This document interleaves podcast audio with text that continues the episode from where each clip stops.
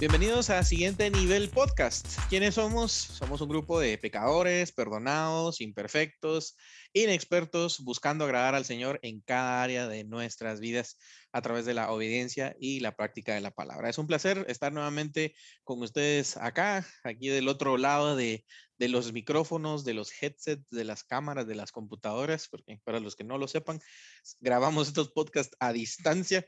Eh, ha sido un placer estar con ustedes durante toda esta serie de, de Filemón y también es un placer volver a estar con Eric y con Paola que nos acompañan nuevamente para pues cerrar esta, eh, esta serie de, charlas que hemos estado teniendo, eh, siempre ahí a, a la distancia, pero sintiendo la, la cercanía de, de, los hermanos y también de alguna forma, ¿verdad? Sintiéndonos cercanos a, a nuestros escuchas, eh, que aunque parezca raro, ¿verdad? A veces uno como que se identifica con quien está del otro lado, ¿verdad? De, del, del podcast.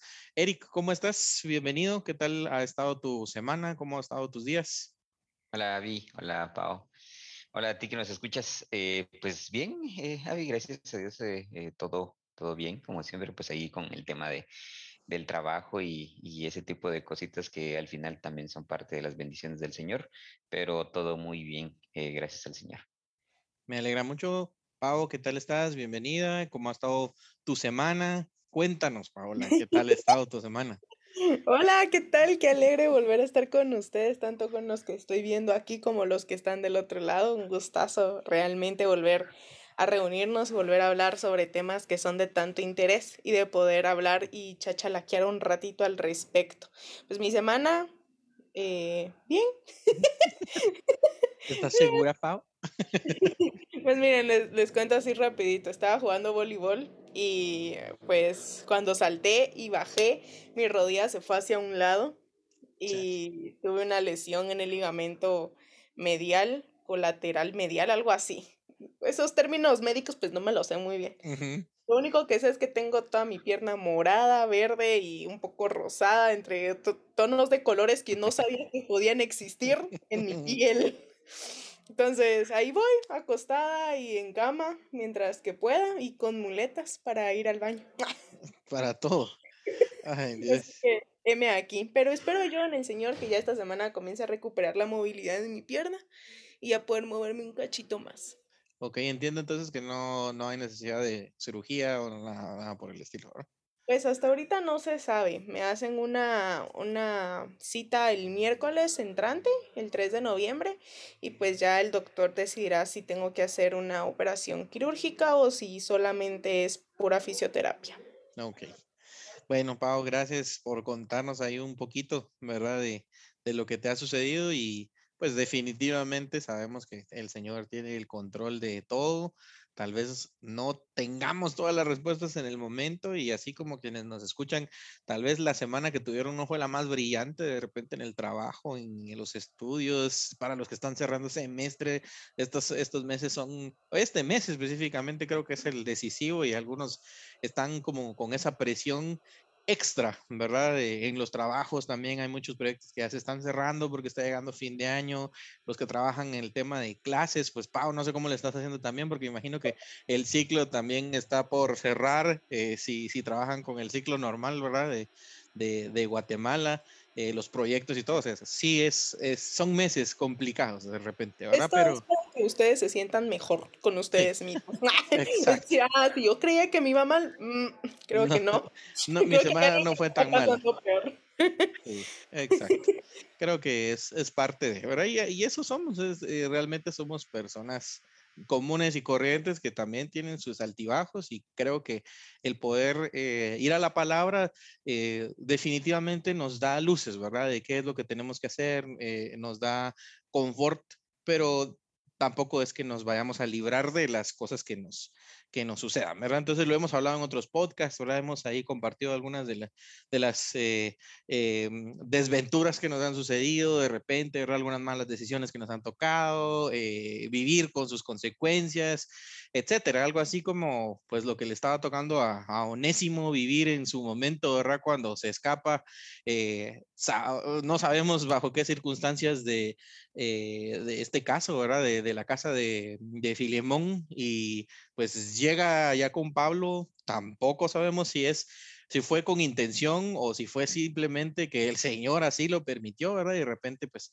allá se vuelve ya más útil, pero había algo, ¿verdad? había una, una pequeña consecuencia, digamos, ¿verdad? De, del, del haberse eh, escapado. Entonces, retomando nuestra plática de, de algunos, eh, de hace algunos días y también retomando un poquito el tema de, mm, de la carta de Filemón que hemos estado manejando desde un punto de vista más tal vez diría yo práctico, ¿verdad? Tal vez un poquito más eh, aplicado a, nuestra vida actual.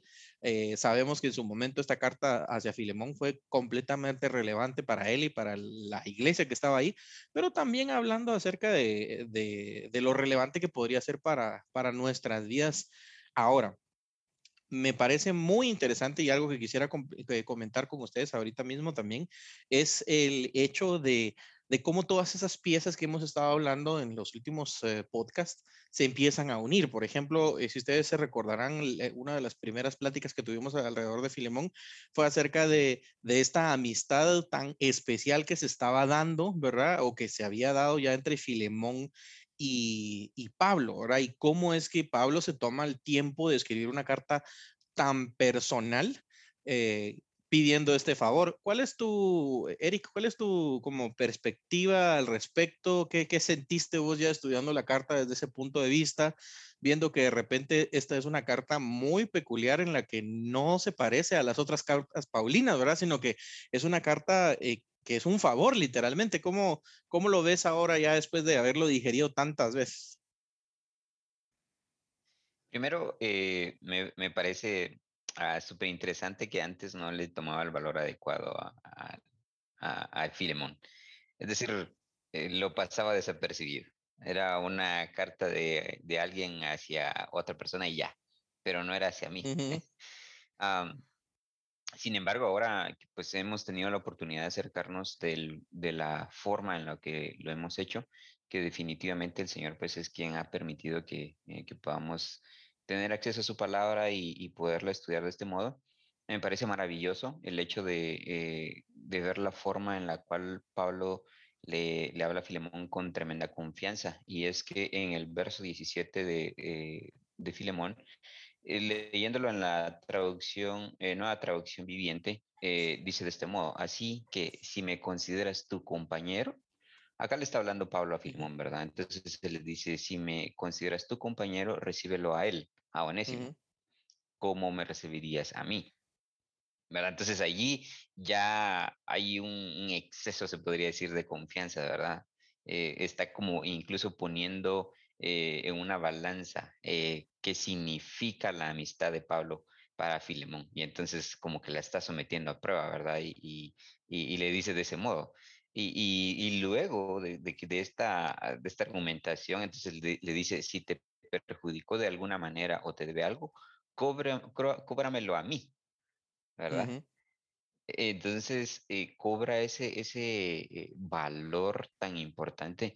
Y es que cuando ya lo empezamos como, como, a, como a escarbarle el, jugo, se podría decir, a, a esto, eh, podemos descubrir muchísimas cosas, porque entonces eh, vemos incluso la forma, haga una pequeña, ah, no sé, eh, forma en la cual el Señor mismo Jesucristo se puso él en el lugar en el que nosotros merecíamos pagar por nuestros pecados y Él los pagó por nosotros. Entonces acá vemos una pequeña, es un pequeño reflejo de lo que pues ya Pablo ponía por práctica, ¿verdad? En cosas tan, tan del día a día, se podría decir, y entonces, eh, maravilloso. La verdad es que a mí me parece eh, súper. Yo estoy asombrada un poco con, con Unésimo. ¿Es Unésimo o Onésimo? Con O, Onésimo. Ah, con Onésimo, porque qué valor para poder, eh, porque o sea, yo me pongo a pensar y yo hubiera huido. o sea, hubiera ido a cualquier otro lugar, pero menos con alguien que me conociera y que supiera qué había hecho. Entonces, la verdad es que Onésimo tuvo mucho valor al, poder ir con Pablo y como buscar ese, ese hombro que necesitaba en el momento. Porque tal vez él se sentía arrepentido, pero no sabía qué hacer con ese arrepentimiento. Y mm, y, y, y, a veces nosotros tenemos ese mismo arrepentimiento, pero ¿qué hacemos? Lo buscamos como en otra cosa. O tratamos de disminuir ese arrepentimiento con algo más, ¿verdad? y no necesariamente buscando a alguien que te apoye en eso.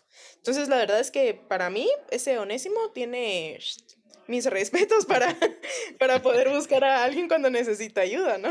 Sí, y, e independientemente si, si tal vez fue fortuito, porque llegó a, hasta donde estaba Pablo, o si fue con hecho pensado, que probablemente tal vez sí, ¿verdad? El hecho de que tal vez Pablo ya tuviera una amistad con Filemón eh, de tiempo, o sea, hace pensar como que de repente sí, este Onésimo sabía a dónde iba, pero el tener el valor para abrirse, ¿verdad? Con esa persona y contarle, eh, contarle su experiencia y también el obedecer a lo que Pablo estaba diciendo y diciéndole, bueno, Onésimo, vas a regresar y vas a irte a, a servir de regreso con, con, Filemón, ya no como su esclavo, sino vas a servir en, en la iglesia, así como me ha servido a mí, ¿verdad? O sea, creo que también, ¿verdad? Uno hasta su orgullo todavía ahí lo como que ah, le retuerce, ¿verdad? El, el tener que regresar a donde uno salió todo como con las colas entre las patas y de repente no, eh, tal vez no haber salido en buenos términos y que el Señor te mande a servir allí,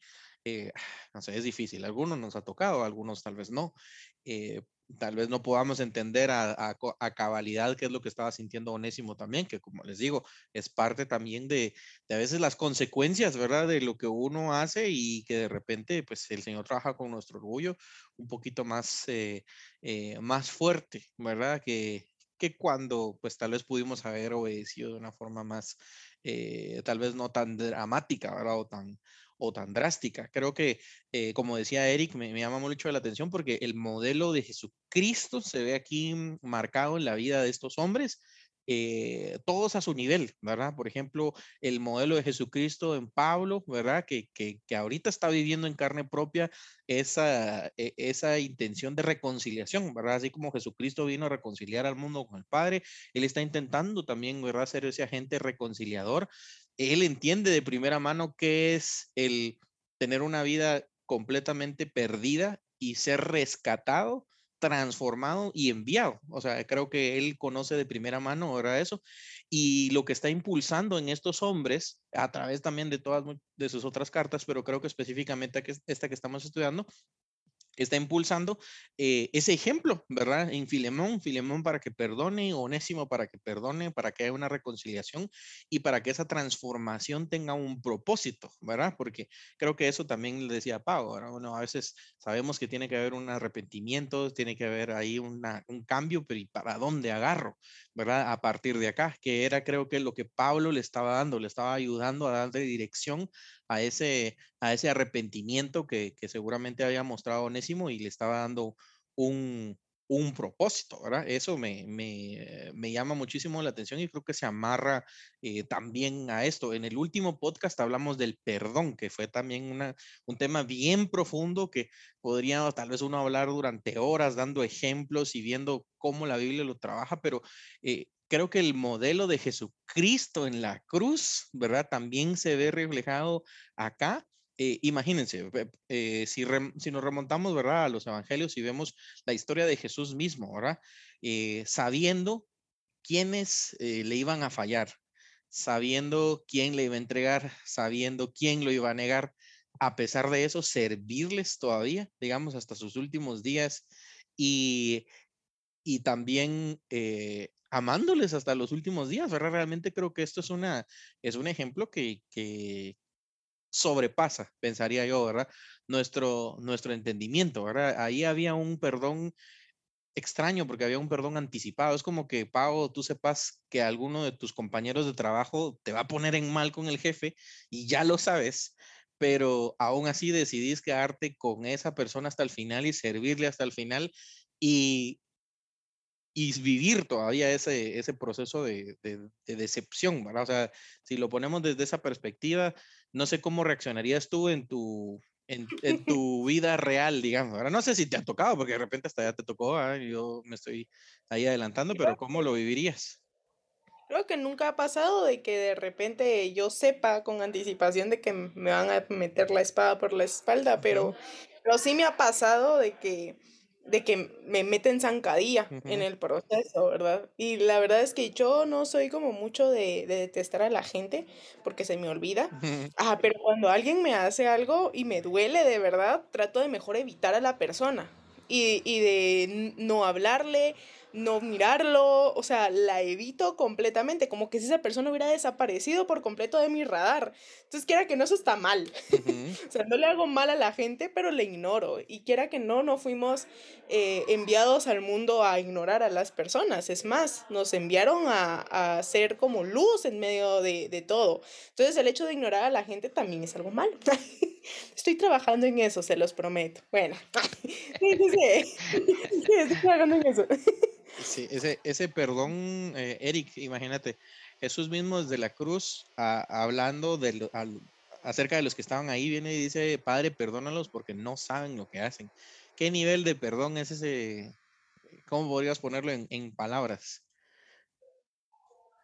Eh, yo creo que eh, no, no hay palabras. De hecho, creo que el, libro de Hacia el conocimiento de Dios de, de J. Packer eh, precisamente dice que nuestra mente no tiene la capacidad de interpretar el, perdón como tal, ¿verdad? Eh, entonces, e, eso a mí me pareció súper impresionante porque eh, a veces nosotros, no sé, como que encapsulamos, ¿verdad? Porque era justamente lo que les decía la vez pasada, así como nosotros calificamos el pecado, también calificamos el, el, perdón, ¿verdad? Esta cosa se perdona, esta no. Eh, y, de repente y también por cómo nosotros hemos recibido el perdón de Dios, a veces dependiendo de, ese tamaño de perdón que nosotros recibimos, así es como lo, percibimos, ¿verdad? Pero, pero no, o sea, el, perdón del Señor va más allá de nuestra capacidad intelectual, ¿verdad?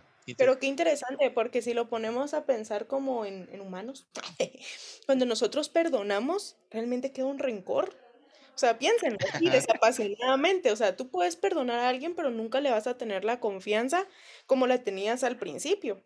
Hasta como por ejemplo, algo bien sencillo con mi familia.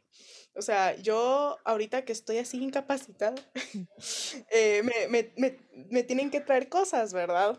Y entonces cuando yo les pido cosas a mis papás es como, mira, me puedes traer esto y le pongo específicamente qué.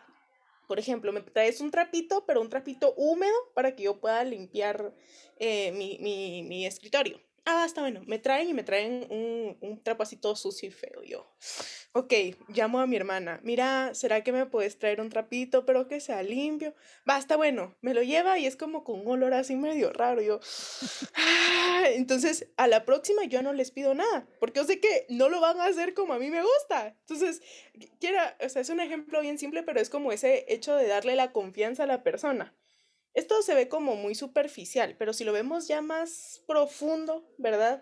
Podemos ver, por ejemplo, en una relación, tú le fallaste a alguien y esa persona ya no va a volver a confiar en ti a un 100%, aunque te haya perdonado y aunque sigan siendo pareja, aunque sigan siendo amigos, aunque sigan siendo compañeros, pero jamás le vas a tener 100% confianza a esa persona. Pero si lo vemos desde el lado de Jesús, a pesar de que Pedro eh, lo negó, a pesar de que Pablo fue un acosador de evangelistas, aún así él los perdonó y los perdonó con el 100% de confianza. Es más, yo digo hasta el 1000% de confianza, porque se convirtieron en sus discípulos. Entonces, y, y, y, en sus apóstoles. Entonces es como un wow. ¿Cuándo voy a poder yo perdonar así? o sea, de verdad, o sea, yo me pongo a pensar y digo, no, yo no puedo, lo voy a tener ese 10% de rencor a la persona, pues. Sí, es, es eh, increíble, completamente de acuerdo con lo que tú decías y, y mientras hablabas justo con eso que terminaste, y eso estaba pensando yo ahora, así como, bueno, si Pedro lo negó, pero después de eso vemos en el libro de Hechos todo lo que el Señor empezó a hacer a través de Pedro, o sea, de verdad que el Señor lo perdonó porque lo perdonó, ¿verdad? Y es que ese perdón no está lejos de nosotros, ese es el perdón con que a nosotros nos perdonó también.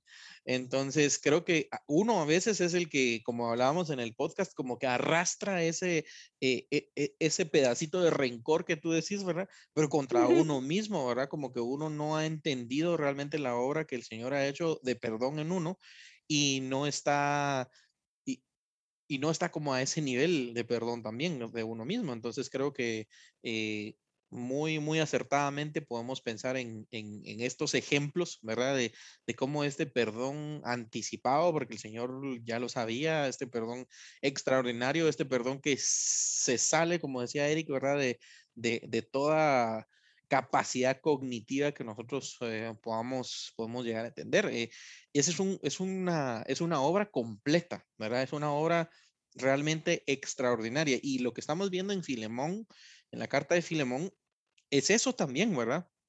Es el Señor haciendo una obra eh, extraordinaria, una obra maestra en la vida de estas personas, cada quien en el área que tal vez cojeaba, podríamos decirlo, ¿verdad?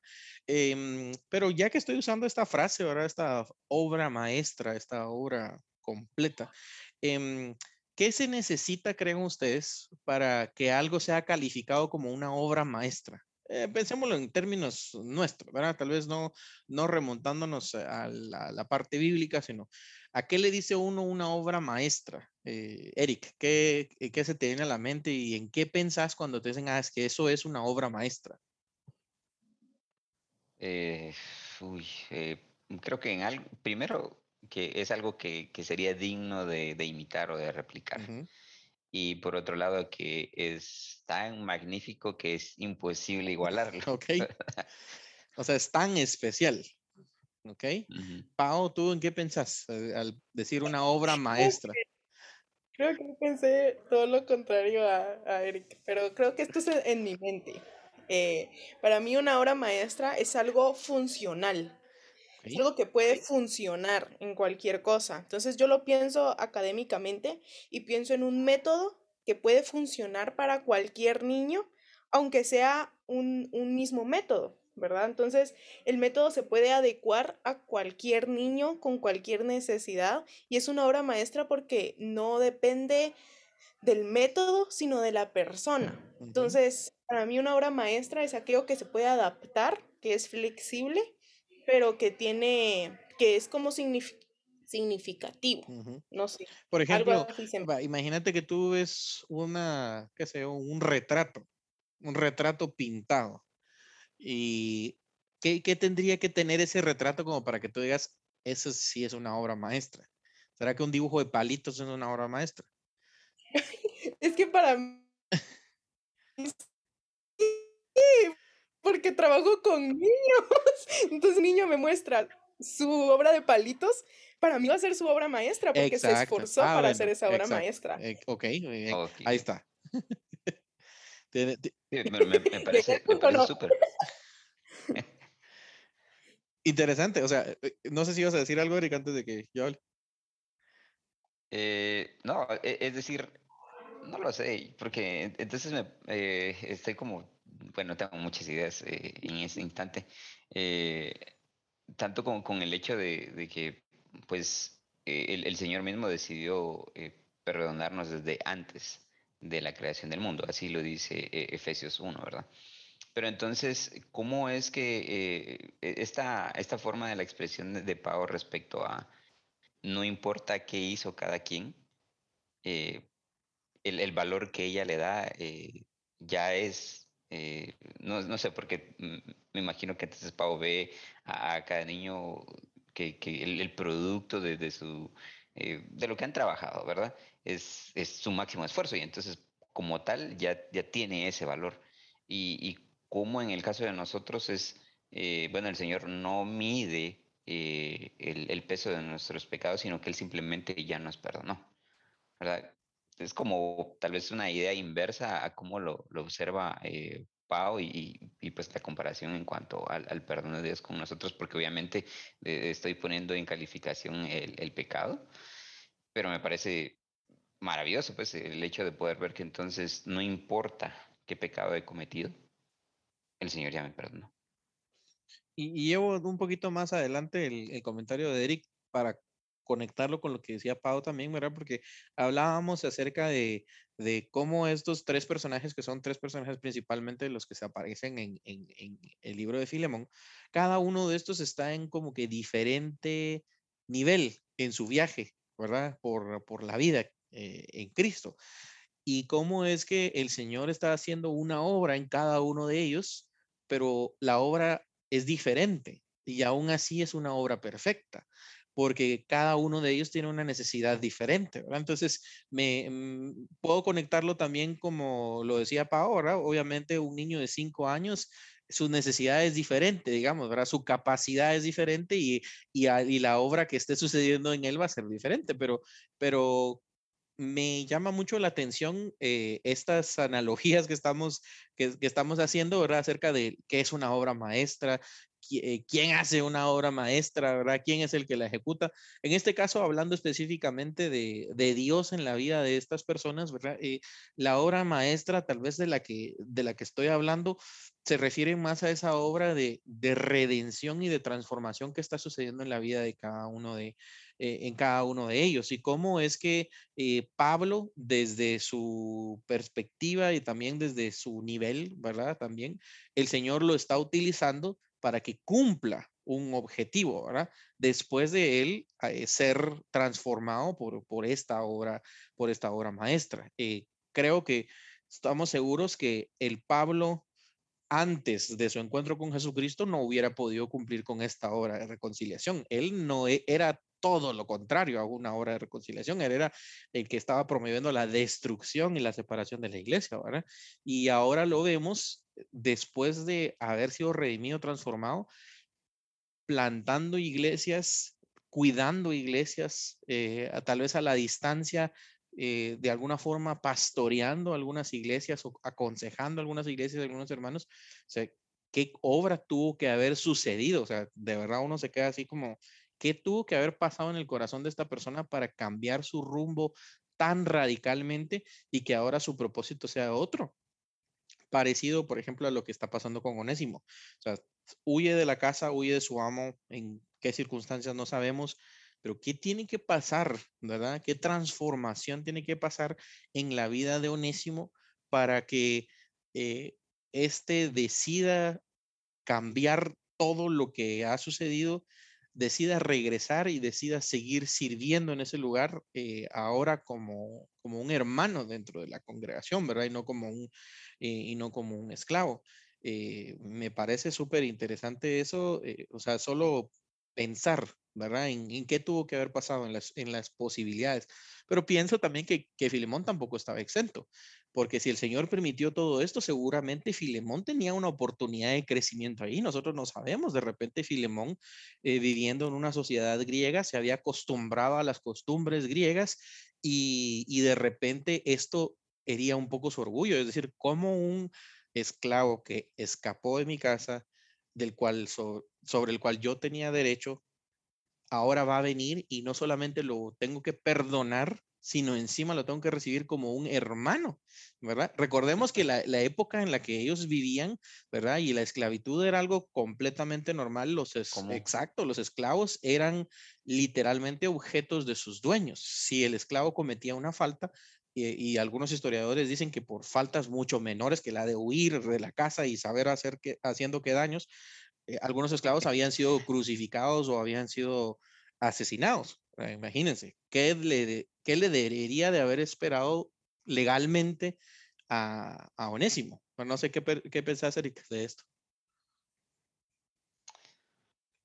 Súper, eh, eh, eh, bueno, yo creo que el, hecho de, ver cómo la, la obra del Señor se está manifestando en la vida de cada uno de ellos y cómo a nosotros nos alcanza y ahora realizando su obra a través de, este ejemplo de la vida de ellos, ¿verdad? Entonces, me parece súper eh, interesante y también importante. Eh, y, ahora que nos llevas a ese contexto cultural también, eh, es impresionante porque entonces, suponete, uno tiene como más,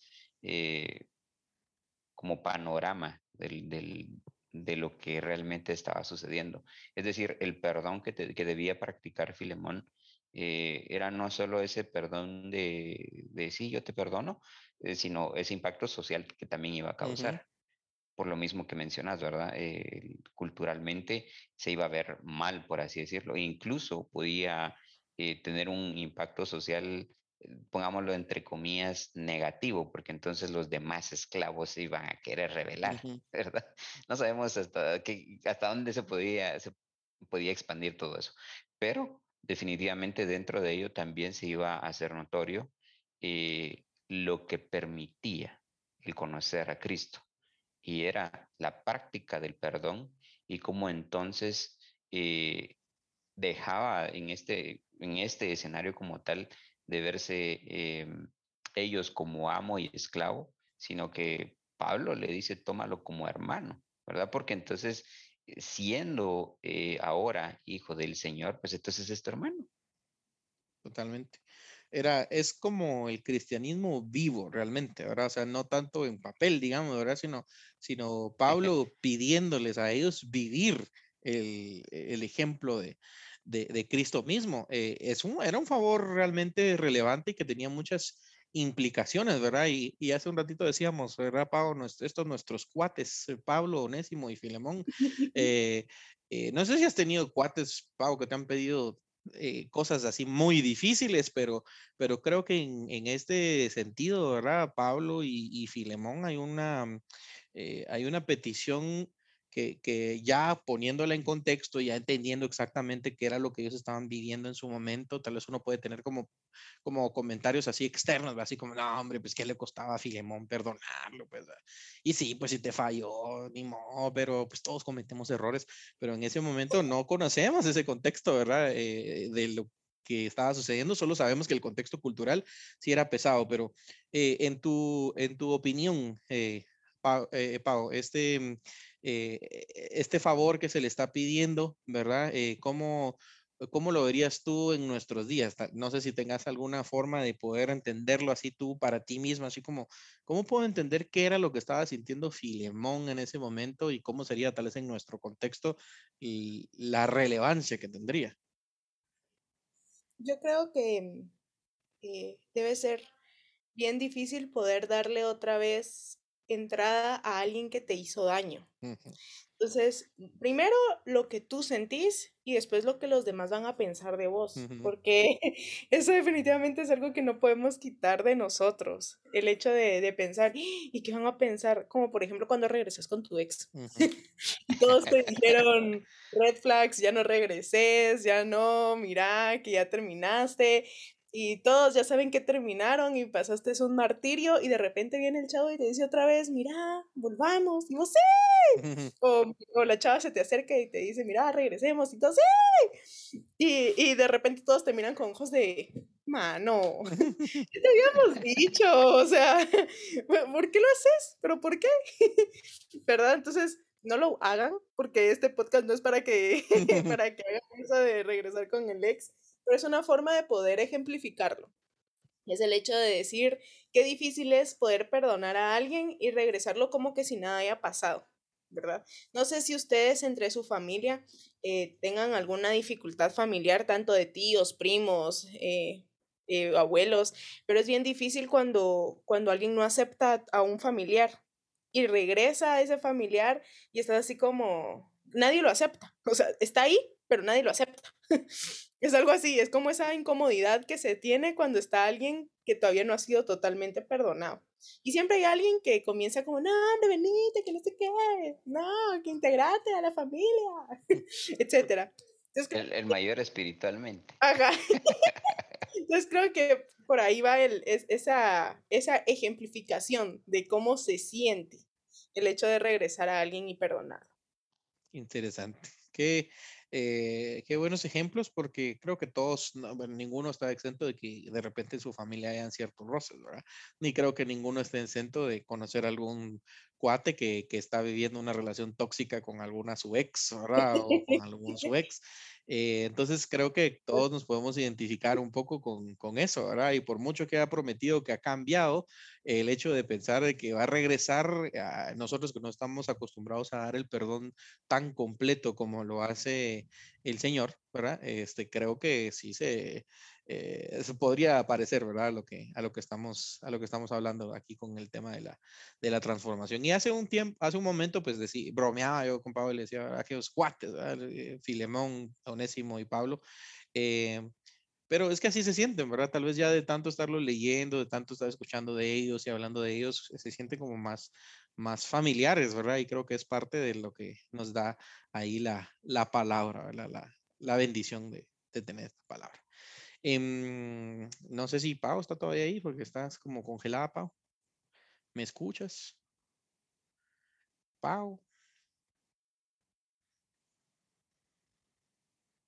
Parece que se congeló.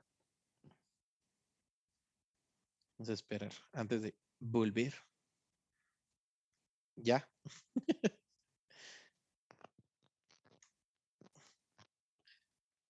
ahí, estás. Perdón, internet.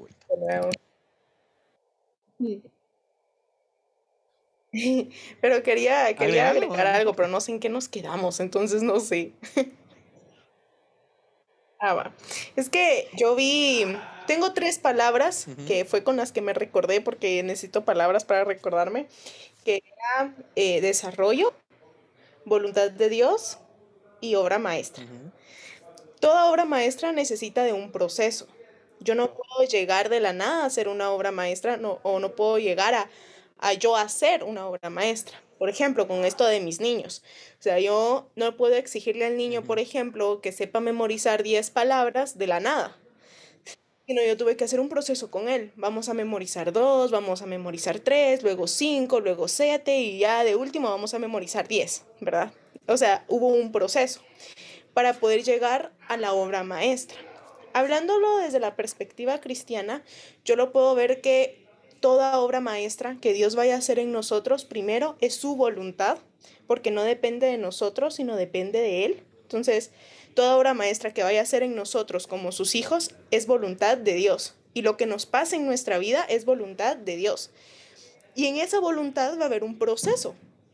Y ese proceso es algo personal, no es algo que, que Menganito y Sutanito vayan a hacer igual, no, porque hasta el mismo Dios dijo que cada quien lo hizo en su vientre y estuvo pensando en él, ¿verdad? O sea, el trabajo que Dios va a hacer con tu vida es personal y es algo que solo tú vas a vivir, ¿verdad? Y, y entonces ya en el proceso para llegar a la obra maestra es donde viene el perdón y donde tú vas a llegar a pedir perdón realmente con un corazón eh, pues casi que en la mano, a decir, Dios, este soy, este es mi proceso, esto es lo que me está doliendo, así es como estoy sufriendo. Y pues aquí estoy, ¿verdad? No, no hay para otro lado. Y esto lo veo con Onés, un, ¿Por qué? Porque él fue realmente, me imagino yo, ¿verdad? Que venía arrepentido con Pablo. Estaba muy arrepentido porque para que tú llegues con alguien, tenés que dejar tu orgullo de lado. Y el hecho de que Pablo haya ayudado a Onésimo, quiere decir que Onésimo se sentía realmente mal y se sentía realmente comprometido con lo que estaba haciendo, con lo que hizo. Y el hecho de que Pablo viniera, le abriera los brazos y le dijo, no te preocupes, en pocas palabras, pues, porque en la carta que le envía a, a Filemón, ah, vieron, ya me estoy, ya, ya casi me dejo los nombres, después de tres podcasts. Entonces, el momento de que él envía la carta, yo no veo que Pablo esté como confundido o aturdido por la información. O sea, yo veo a un Pablo que dijo, va, ¿sabes qué? Venite, tranquilo, relájate, desahogate, no te preocupes. O sea, chill. Mira, vamos a hacer una carta. Yo voy a hacer la carta y voy a hablar con Filemón. O sea, a Pablo lo vi realmente como una persona que intervino de lo más tranquilo. Y creo que es porque él reconocía la voluntad de Dios y él reconocía el perdón de Dios. Y me es bien particular porque ya usamos mucho interesante, así que para los que estén escuchando, cuenten cuántos interesantes hemos dicho. Pero hay en particular que me gustó mucho y dice en, en ya en el versículo 25, dice, deseo de todo corazón que el amor del Señor Jesucristo los acompañe siempre. Que el amor de Jesucristo los acompañe siempre. ¿Y cómo fue que Pablo mandó la carta? La mandó con amor. Mira, Filemón, perdona. Porque si no tenés amor, no podés perdonar.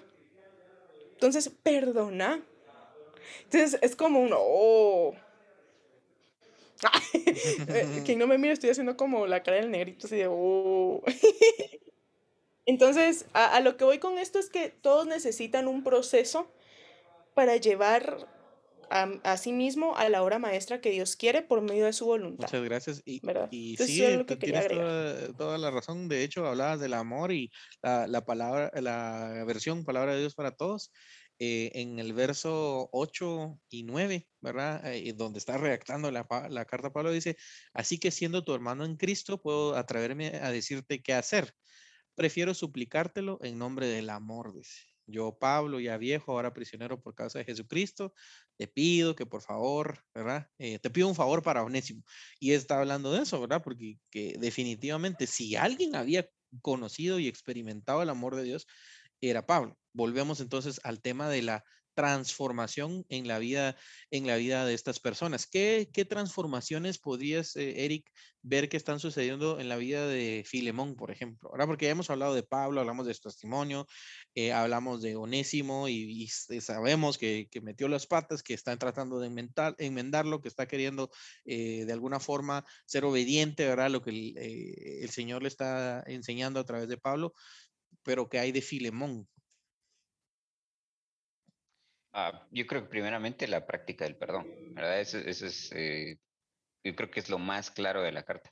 Pero luego cuando ya vemos un poco más eh, el contexto del cual hablabas en, cuestión eh, tanto cultural como, como histórica y, ver entonces que Filemón era una persona activa, eh, eh, hablando desde el punto de vista cristiano, entonces ahora no solo perdona, sino toma a, Onésimo, porque Pablo mismo le dice, si antes te fue inútil, ahora te va a ser útil, ¿verdad? Y, definitivamente el enfoque siempre de Pablo ha sido presentar el Evangelio, ¿verdad? Ese es el, el ser de la vida de Pablo. Y entonces no dudo que pues al final el enfoque de, esta, de provocar esta mancuerna, ¿verdad?, entre Onésimo y Filemón, es que haya más manos eh, echadas a la, obra del Señor, ¿verdad? Entonces, eh, es interesante cómo vemos ese, eh, cómo Pablo llama no solo al, al, perdón, en el caso de Filemón, al arrepentimiento en el caso de Onésimo, y ahora no solo se queden allí, no solo perdonen y, y, pidan perdón, sino ahora unan fuerzas y obren. Interesante. Ese, ese comentario que hacías de onésimo, ¿verdad? Hace unos podcasts lo hablábamos. La palabra onésimo significa útil. Onésimo, el nombre Onésimo significa útil. Entonces Pablo está aquí haciendo un juego de palabras otra vez, ¿verdad? Así como, bueno, aquel que no te fue útil en tal tiempo, ahora te puede ser útil a ti y a mí, ¿verdad? Hablando de servir en el Evangelio. Hay un comentarista que se llama William Barclay y que dice, ah, eh, eh, hablando de, este, de este pasaje específicamente, Filemón dice, es significativo notar que Pablo proclama que en Cristo la persona inútil se hace útil. Y es que a veces tenemos ese concepto de otros y de nosotros mismos, ¿verdad? Pero en el Señor realmente, de verdad, Él puede transformarnos, transformarnos de tal forma que si pudo cambiar a Onésimo, si pudo transformar a Pablo, el Señor puede seguir haciendo esa obra transformadora en nosotros. Y como vimos, todas estas obras eh, tenían un propósito, completando lo que también hablaba eh, ¿verdad? Que eh, es voluntad del Señor, ¿verdad? Hay un proceso y ese proceso lleva también a un propósito. El propósito del Señor en este caso, como también hablaba eh, Eric, eh, es, es, es, algo que impacta más que solo a tres personas. Eh, este es un proceso que está impactando a nosotros dos mil años después, leyendo de esto y, y, pensando, bueno, realmente es cierto, ¿verdad? El Señor, a nosotros tres que estamos acá en la llamada, nos ha encontrado en posiciones diferentes, ¿verdad? En nuestra vida, nos ha alcanzado, eh, nos ha redimido, así como redimió a estas tres personas y nos está transformando, porque creo que la transformación es algo que eh, seguirá sucediendo en nuestras vidas todos los días, ¿verdad? Y también nos está enviando algo parecido, creo yo, a lo que, a lo que hablábamos acerca de en el en, el, en vivo de Sin Filtros, si no estoy mal, acerca de cómo se nos envía también, ¿verdad? No solamente espera que nosotros nos acerquemos y que nos transforme, sino que, sino que se nos envía. Algo que mencionabas, Pau, afuera de micrófonos, eh, es como eh, eh, hablas y decías esta frase, ¿verdad? Dios se acerca a nosotros para que podamos buscar perdón. O sea, tan bueno es el Señor que Él se está acercando a nosotros primero para poder buscar ese, ese perdón, ¿verdad? adelante. Yo les voy a contar una anécdota que yo aprendo por medio de las anécdotas. Entonces, y las historias. Eh, hace dos años comencé a trabajar yo en un, en un colegio, era mi primer trabajo ya formal. Y cabal tenía como un mes y algo de, de, haber empezado a trabajar y ¡pum! que me doble el tobillo. Me hago un esguince grado 3 o 2, algo así. Y, y, y no pude hacer nada porque me enyesaron el pie. Entonces me tuvieron que retirar del colegio dos semanas, tuve que dejar de ir a trabajar al otro lado donde iba a trabajar. Y esa semana, y bueno, ese mes realmente le estuve pasando súper mal, porque en mi cabeza decía, ¿cómo voy a poder estar trabajando si tengo un pie enyesado? ¿Cómo? Etcétera, ¿verdad? Pasé el proceso eh, y, otra cosa que me dolió mucho fue el hecho de que yo no podía ser autónoma o que no podía hacer las cosas por mí solita, sino que a puro tubo tenía que estar alguien conmigo porque el hecho de bañarme con un yeso, el hecho de cuidarme con un yeso, de movilizarme con un yeso, era súper difícil. Dos años después, M aquí, de nuevo, y me lesionó una rodilla y estando en cama y esta vez es un poquito más eh, pesado la lesión porque no, no me puedo movilizar, ¿verdad? Entonces, aquí es donde yo digo, ah, de nuevo, el proceso fue diferente, porque cuando me sucedió, yo no estuve con una actitud de, ¡ah, la puerca! ¿Por qué otra vez? No, sino fue una actitud de, ¿sabes qué? Gracias Dios. Gracias por lo que me pasó. Pudo haber sido peor, me pude, pude haber estado en otro escenario mucho que peor, eh, pude haber tenido otras complicaciones en el proceso, pero no, tú sabías. Y, y usualmente siempre yo con mi mamá llorando y gritando y no, es que ¿por qué? ya saben, ¿verdad? El drama, el emocionalismo. Pero esta vez fue como, mira mamá, me lastimé. ¿Sabes qué? Estuve pensando y ¿por qué no vamos a este hospital? Que me traten, que me vean y si no se cura en tanto tiempo, vamos a otro doctor y ya vemos qué me dice mi actitud fue diferente, porque el proceso que estoy viviendo con Dios es diferente. Siempre hay algo en algo de mi, de mi independencia, ¿verdad? Que está trabajando conmigo, que tal vez el control lo tengo yo y no se lo dejo a él, por ejemplo, ¿verdad? Todavía estoy analizando eso con Dios. Todavía estamos en eso, dialogando con él, de qué es lo que estamos eh, queriendo aprender de esto. Pero a lo que voy es esto, es el hecho de que Toda cosa que te está pasando es un proceso que tú tienes que estar analizando del por qué lo estás viviendo. ¿Qué es lo que Dios quiere de vos en este proceso que estás viviendo?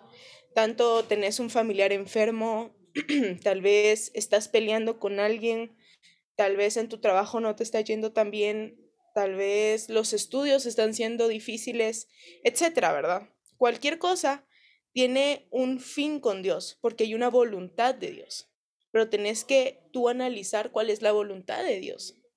Y ya con ese análisis poder llegar a esa obra maestra. Yo no sé en qué momento me perdí, o mejor dicho, en qué momento ya no busqué esa redención de Dios, sino solo serví, seguí sirviendo y seguí y seguí trabajando y bla, bla, bla, bla, bla, pero nunca llegué a esa redención que necesitaba. Y tal vez el perdón es esa cosa que no nos deja movernos, porque como tú decías en el podcast anterior, avisa, eh, en la oración, perdónanos como tú, es, ¿cómo es? Exacto. Y, y tal vez eso, esa pequeña frase que es un, que es pequeña, pero conlleva una gran responsabilidad, eh, tal vez es eso, es el hecho de que, que no has pedido perdón. ¿Cuál de aquello que no has pedido perdón? ¿Verdad? Y como vimos en el podcast pasado, nosotros constantemente debemos de estar pidiendo perdón porque hay cosas que ni siquiera sabemos que estamos haciendo mal. Pero hay que buscar siempre E- esa Eric, redención. ese, eh, eh, hablando de, de esto mismo, yo hace un tiempo leía un libro que se llamaba Redención. eh, y este, este libro ah, habla acerca de cómo a veces a los cristianos, a los cristianos que ya tenemos años, se nos olvida como que Dios no está ahí solamente, no está en el momento en el que como que aceptamos al Señor en nuestro corazón, ¿verdad? Y, porque pareciera que nos quedamos ahí, ¿verdad? Y que todas las luchas del diario vivir como que las queremos librar solos. Se nos olvida que el Señor está ahí para nosotros todos los días también y que necesitamos de esa redención todos los días también. ¿Cuál es tu pensamiento al respecto? ¿Alguna anécdota? ¿Cómo, cómo te sentís en, eh, pen- pensando en eso?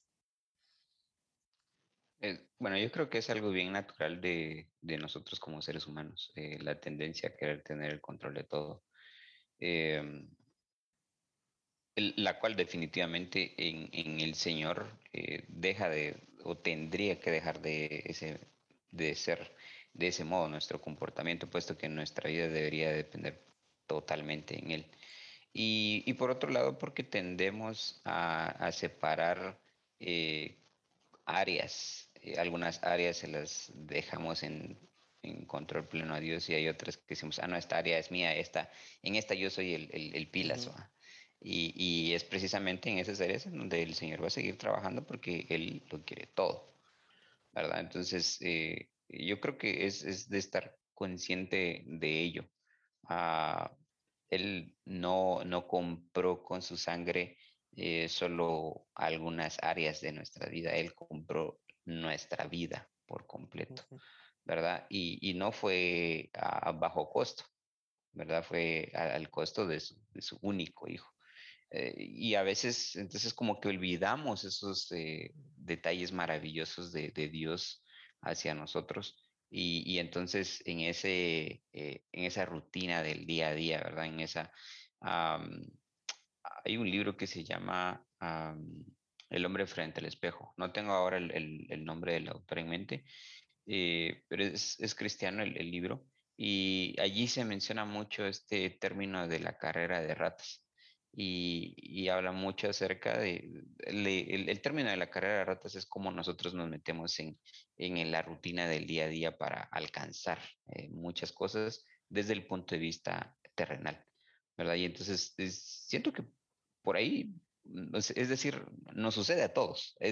Yo me pongo allí, ¿verdad?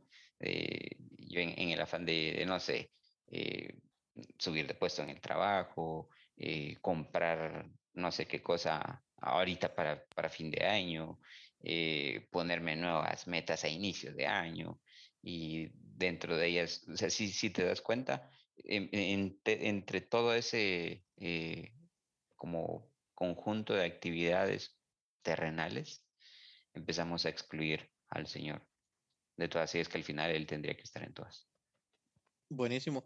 A- Ahí buscando, para los que nos escuchan, Patrick Morley es el autor de este libro, El hombre frente al espejo, y mm, el otro libro que mencionábamos anteriormente que se llama Redención, eh, eh, acerca de cómo cambiar, ¿verdad? Hablando de una perspectiva saturada del Evangelio, así es el título del libro, es del autor Matt Chandler.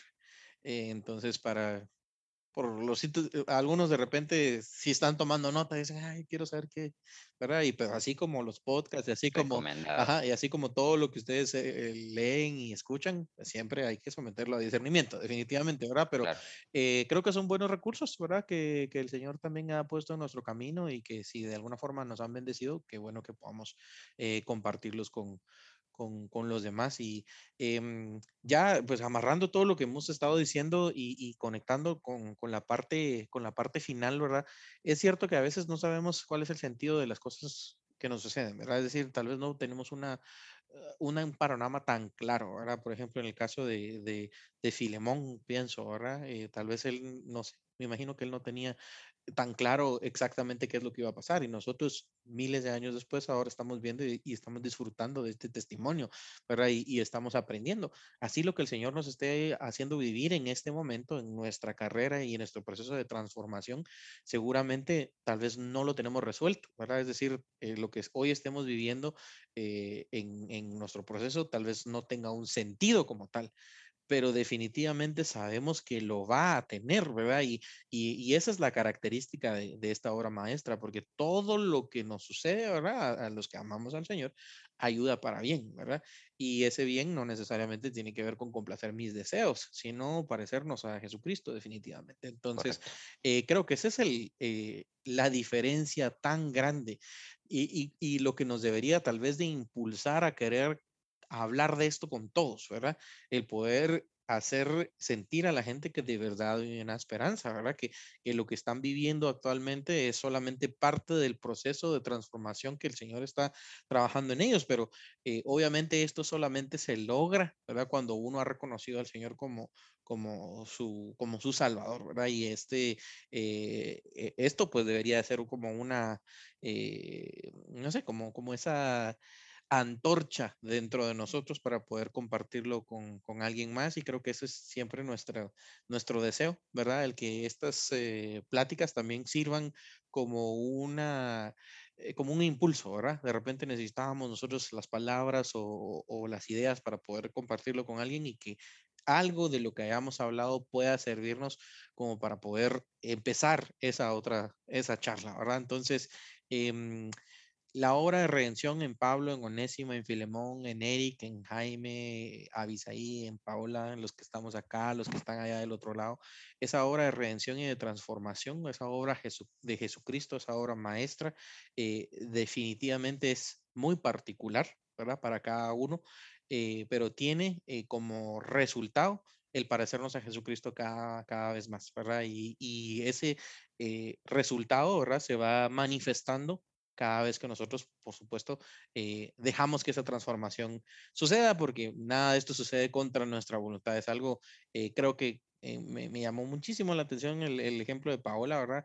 quisiera preguntarte, Pau, ¿qué sientes que ha cambiado desde la última vez que te quebraste el tobillo ahora? O sea, ¿cómo, cómo es que tu, tu reacción es diferente? ¿Qué, ¿Qué hay de diferente en tu proceso?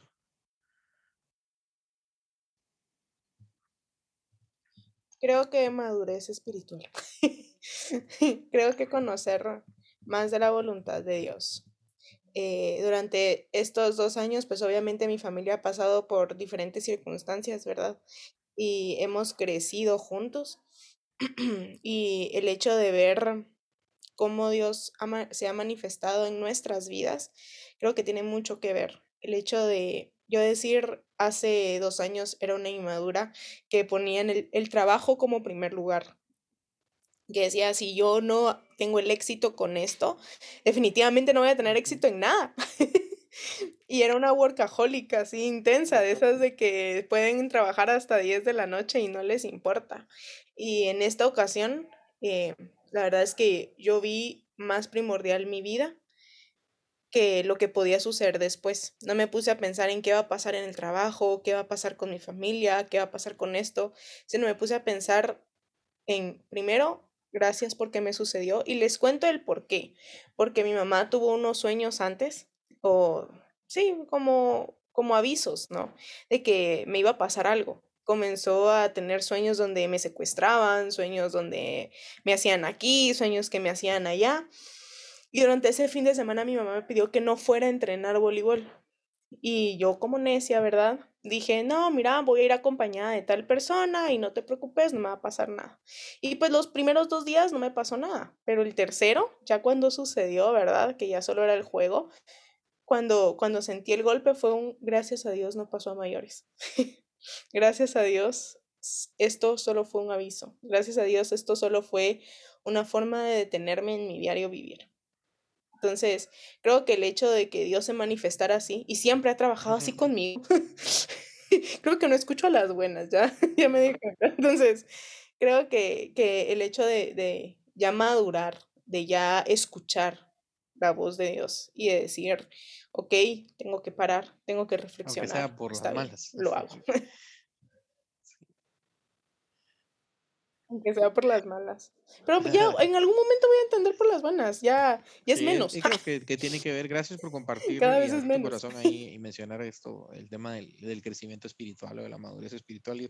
Hoy eh, que salimos de la iglesia, justo veníamos hablando algo así, pero a, tal vez aplicado a la vida real y decíamos, en el carro, ¿cómo es que a veces nos pasa, ¿verdad? Que de adolescentes nos dicen que hagamos tal cosa y que hagamos tal cosa y uno resulta haciendo todo lo opuesto. Pero ¿qué pasa en nuestra mente? ¿Será que uno no tiene la capacidad en ese momento para entender, no, por aquí no debo ir, esto va a tener consecuencias?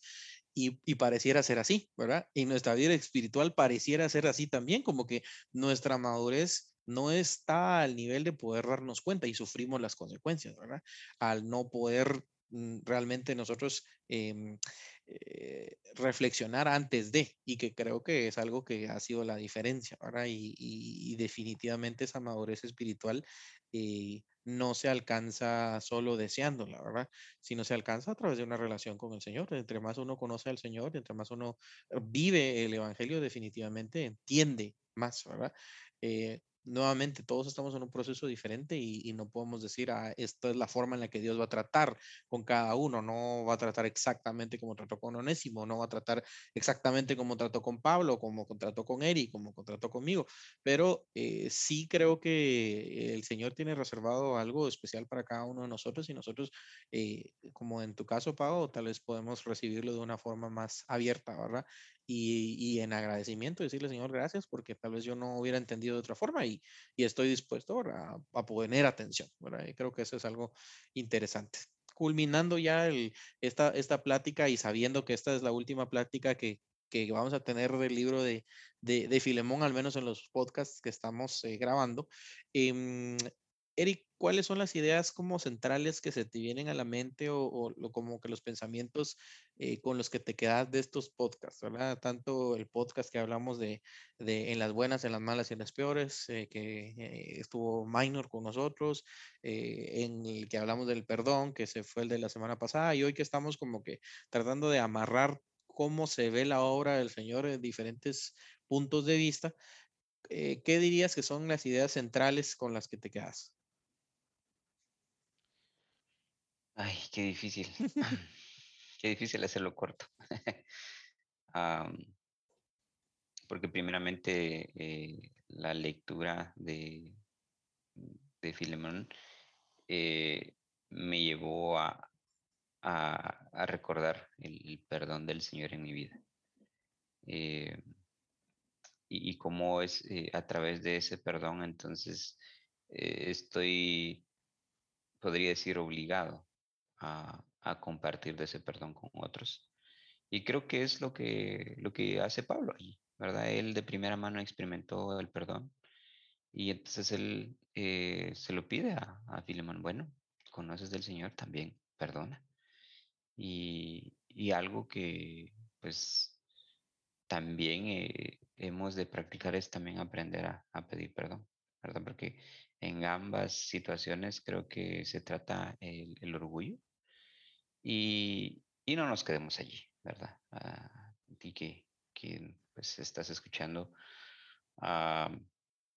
no sé si ya recibiste el perdón del Señor. Si no lo has recibido, no esperes hasta mañana. Y si crees que es necesario perdonar a alguien, eh, no le hagas esperar. Y si debes pedir perdón, también hazlo.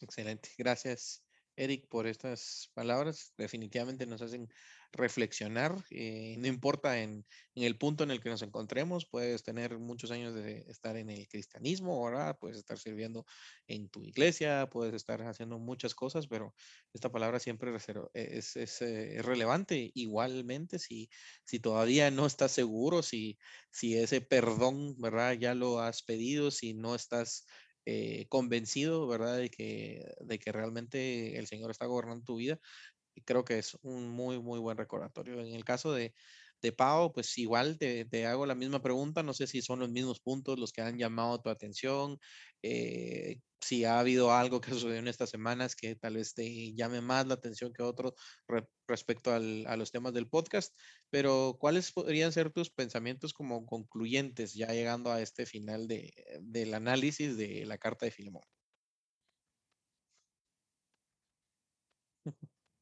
Yo creo que van a ser las mismas tres palabras que dije con anterioridad. Eh, espérense que me las voy a recordar. que era voluntad de Dios, obra perfecta y proceso. Todo para tú llegar al hacer una obra maestra, tenés que llevar un proceso y ese proceso a veces puede ser difícil o doloroso, pero es la voluntad de Dios. Entonces, eh, así como Onésimo eh, tuvo un proceso, ¿verdad? Para acercarse a, hacer una obra maestra de Dios y ese proceso pues pudo ser doloroso porque no sabemos cómo llegó con Pablo, ¿verdad? Entonces, eh, y tanto así como Filemón también tuvo su proceso, ¿verdad? El hecho de, saber de que un amigo, un esclavo, pero amigo cercano, le había eh, hecho algo y que aún así tuvo que perdonar, él pasó su proceso. Y así como Pablo, que tuvo que recibir a alguien y poder intervenir con, con otra persona, pues también tuvo su proceso. Y me imagino que Pablo también pidió por el perdón de ellos dos y que pudieran reconciliarse en algún momento. Muchas gracias. creo, que, me quedo con esas tres que me ha llamado la atención también en esta parte final del estudio de Filemón es el ver eh, la extensión de este del efecto, ¿verdad? Que, que, que ocurre en, eh, en esta obra, en estos tres hombres, ¿verdad? O sea, nosotros estamos viendo ahorita tres personajes, pero eh, también veo mencionado A, Apia, veo a Arquipo, veo a los que están enviando los saludos desde allá donde está Pablo.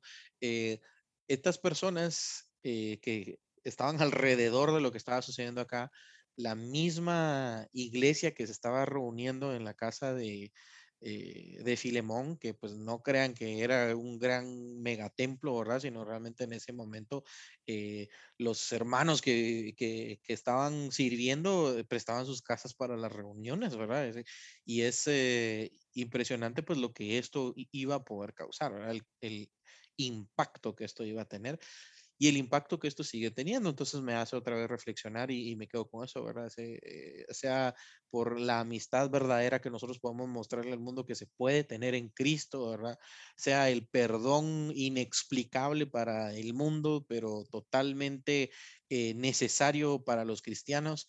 Eh, o sea la obra transformadora que el Señor está haciendo en, en, la vida de cada uno particularmente, cualquiera sea de esas, eh, el Señor tiene un propósito para cada uno de esos, eh, de esos procesos y el Señor va a usar esos procesos para su gloria.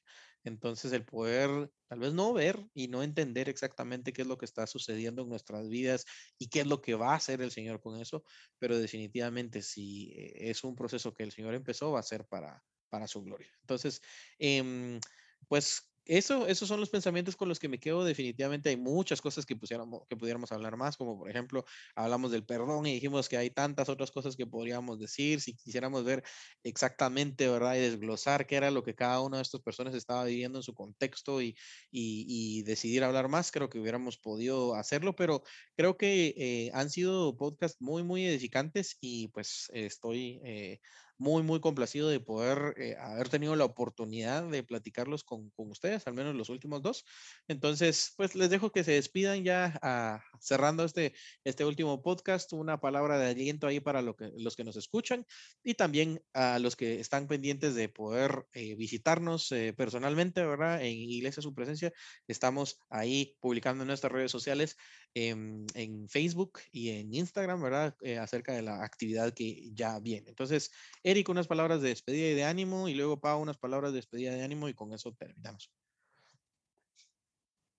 Muy bien.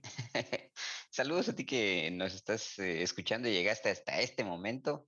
Ah, la verdad es que para mí ha sido una eh, emoción poder compartir con ustedes también, Avi y Pau, una gran bendición también y esperamos que también para ti que nos escuchas haya sido de bendición. El Señor te bendiga. Sí, definitivamente ha sido una gran bendición poder compartir con ustedes y creo que el hecho de sacar un poco todos los pensamientos y todas las ideas que tenemos también ha sido un poco reflexivo para nosotros mismos. Entonces creo que podemos terminar con el versículo 25. Deseo de todo corazón que el amor del Señor Jesucristo los acompañe. Gracias por mencionarlo y a ti que nos estás escuchando, siempre recuerda someterlos que estás oyendo acá o en cualquier otro lado, A, discernimiento bajo la lectura de la Biblia. Y si algo de lo que hemos hablado acá, pues no se encuentra alineado a la palabra, por favor, háznoslo saber. Eh, nuestro deseo es primeramente alabar al Señor mediante esta meditación y la práctica de su palabra y por supuesto que tu vida sea bendecida a través de estas pequeñas charlas. Y decimos bendiciones de Dios para tus vidas. Nos vemos. Hasta la próxima. Adiós. Adiós.